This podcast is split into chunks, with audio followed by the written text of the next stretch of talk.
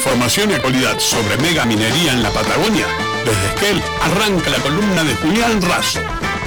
Lo escuchás en Mañana Random.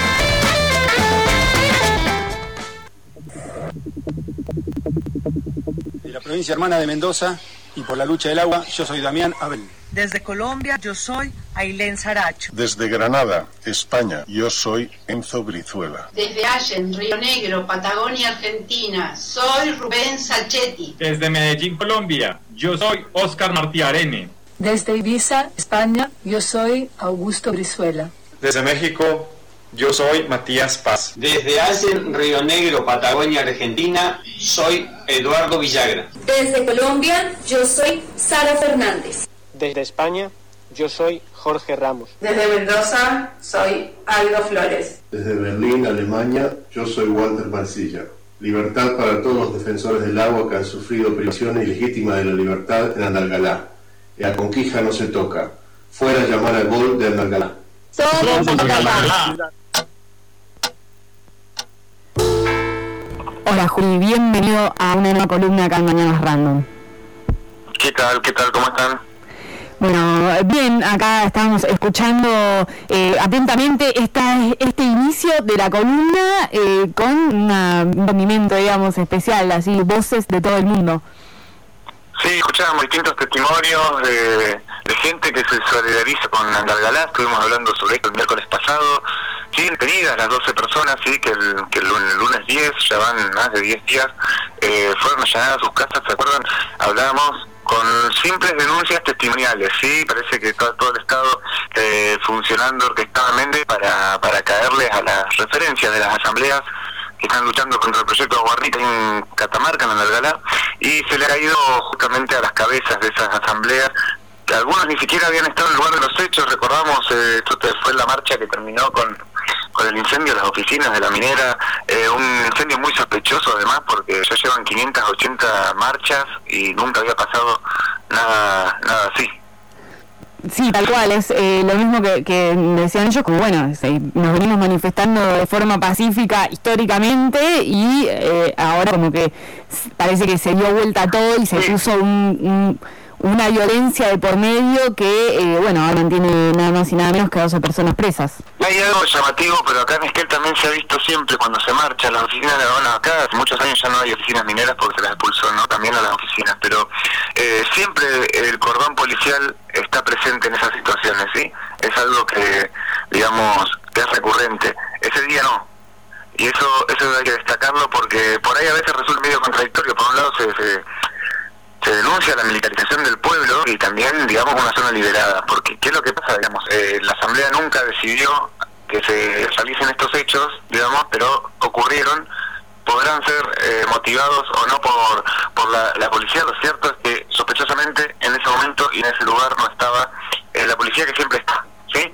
Eh, eso terminó con el, con el incendio y las, las posteriores detenciones que, claramente son detenciones, políticas, porque hay personas que ni siquiera estaban ahí en el lugar de los hechos, sin embargo la fiscal que lleva el caso se lleva, se deja guiar, por decirlo de alguna forma, por declaraciones testimoniales, lo que abogados de las asambleas denuncian son empleados mismos de la, de la empresa minera.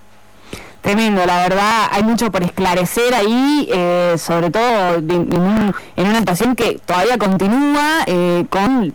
Eh, 12 asambleístas presos.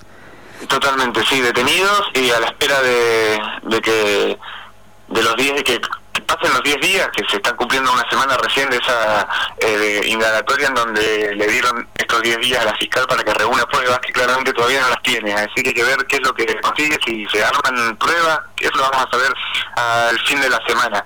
Durante toda la semana hubo diferentes actividades, no solo en Andalgalá, sino también en San Fernando del Valle, la capital provincial, Y también Capital Federal, donde se juntó una movilización que finalizó en la Casa de la Provincia de Catamarca. Estaba viendo también muy importante una declaración de productores sí de la Cooperativa Frutícola del Oeste, que es ahí de, de Andalgalá, que manifestaron que desean vivir y trabajar en paz en un ambiente sano, ¿sí? en una sociedad que respeta el territorio y el resguardo, especialmente del agua, porque, eh, digamos, es una es, están en emergencia hídrica en Catamarca, no se ha solucionado ningún problema con el agua con el agua tras 20 años de industria minera y tampoco, eh, y, sino que por el contrario ha empeorado la situación. ¿sí?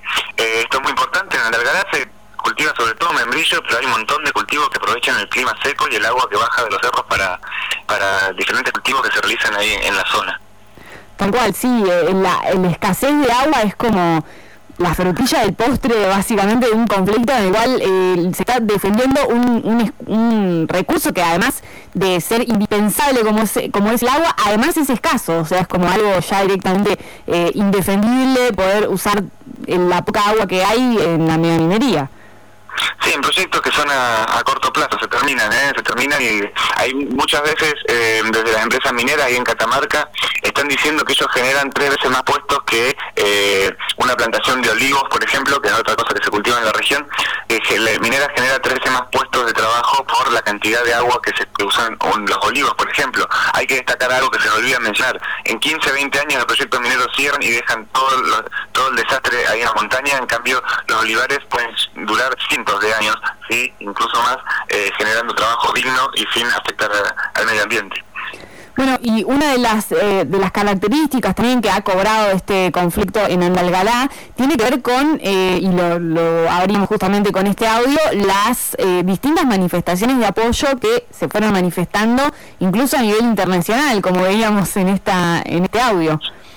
Sí, sí, es muy importante el el apoyo a nivel internacional y que esto, a ver, cuando hablamos del cerco mediático, que muchas veces no sale de la misma provincia, mm, tenemos que hablar del país, pero tenemos que hablar también a nivel internacional, porque estas empresas son empresas que se manejan de acuerdo a accionistas y a personas que ponen quizás de buena fe su plata, sus ahorros en estas empresas para tratar de no perder, eh, para como forma de ahorro, una forma de ganar más plata, ¿sí? Uno puede ganar, sobre todo se usa y se usa para los sistemas jubilatorios incluso.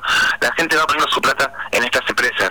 A esa gente hay que hacerle llegar que están violando los derechos humanos, que están afectando eh, a los pueblos del sur y que en algunos casos, como el que vamos a pasar a comentar ahora, incluso están en condiciones de perder esa plata porque la gente lucha, los pueblos luchan y también algunas veces tenemos para contar eh, buenas noticias en cuanto a cómo a, los resultados también de estas luchas y cómo afectan en la justicia. Me parecía importante hablar de la sentencia de la Corte Suprema de Justicia para el caso de Villa Pegüeña, ¿sí? Esto fue este mes, hace unas dos semanas menos. Eh, pero me parece importante traerlo, ¿sí? Hay una, una denuncia iniciada por la Confederación Mapuche de Neuquén, ¿sí? La comunidad mapuche catalán, en el año 2004. Bien. Recién sentencia este año, en el 2021, este mes. Eh, ¿Qué pasó? Se creó un municipio en tierras de una comunidad originaria.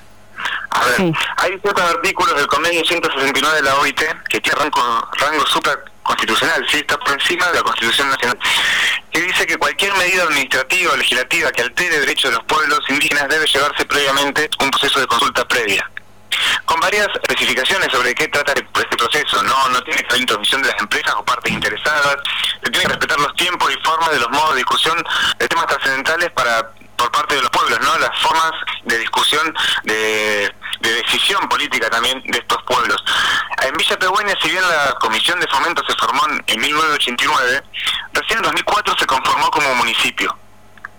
Y esto implicó cambiar los modos organizativos del, del municipal, involucrando a todas las personas que ahí vivían, y esto incluyó también a las comunidades mapuches, pero además de la cuestión de tierras, hay cuestión una cuestión de modo de vida. Sí, en el pueblo mapuche las decisiones son tomadas a través de mecanismos de decisiones propias, ¿no? Los parlamentos comunitarios, que se dicen Tabún, los loncos, que representan a las autoridades moral, históricas de las comunidades.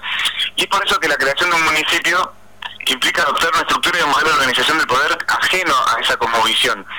Eso no es que implica que no se puede crear un municipio, no, no, no estamos hablando de esto, sino que justamente el convenio indica que se debe respetar y hacer efectivas esas particularidades y realizar sobre todo la consulta previa.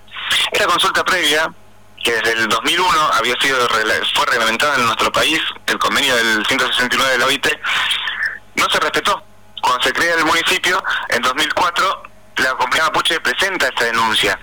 Recién este mes se resolvió esto, con la Corte Suprema condenando a la provincia de Neuquén para que en un plazo razonable establezca una mesa de diálogo para que implementen la consulta que fue omitida cuando se creó eh, el municipio. A ver, no se puede dar marcha atrás sobre la Corte Suprema porque la medida de creación del municipio tendría muchos efectos muy graves suprimir un municipio que ya se creó hace casi 20 años, ¿no? Un montón de responsabilidades, un montón de puestos laborales, un montón de cuestiones. Pero sí le dieron la razón al reclamo mapuche. Esto fue un fallo histórico es bisagra, sobre todo porque sienta jurisprudencia. A ver, ante reclamos similares, las justicias provinciales ya no pueden fallar contra las comunidades originarias como falló en su momento la justicia de Neuquén. Tiene una referencia concreta y clara a nivel nacional que es este fallo de la Corte Suprema que indica que el convenio 169 de la OIT se tiene que respetar.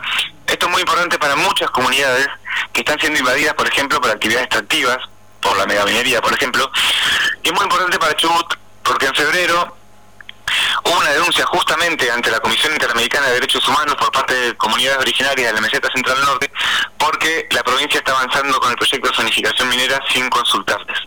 ¿sí?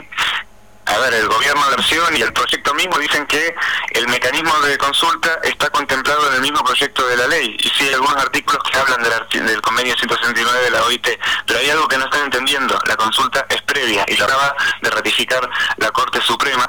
Por lo que, bueno, yo estuve hablando con el, el abogado que llevó adelante este juicio en Neuquén, el doctor Juan Salgado, y él explicó, me explicaba, ¿no? Que si el gobierno, en el gobierno subutense fueran inteligentes, deberían retirar ya mismo el proyecto, porque va derecho a la judicialización y con el fallo reciente de la Corte Suprema, que sienta este precedente, tienen todas las de perder.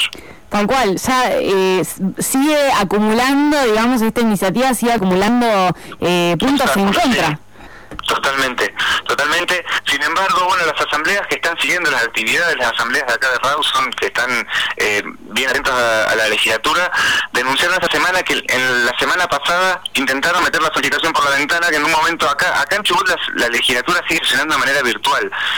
Y las asambleas denunciaron que en un momento se habían desconectado un par de legisladores y se ve que los legisladores oficialistas vieron que le daba el número e intentaron meter de la nada, apresuradas, para discutir el proyecto de zonificación. Se ve que, y parece que había alguien ahí que, que le avisó a los que se habían desconectado que vuelvan y una vez que volvieron los desconectados cancelaron los planes, o sea que estarían intentando en cualquier momento, como ya tiene estado parlamentario el proyecto, ver en qué momento le dan los números a partir de quiénes están desconectados, de quiénes están conectados para tratar de meter el proyecto.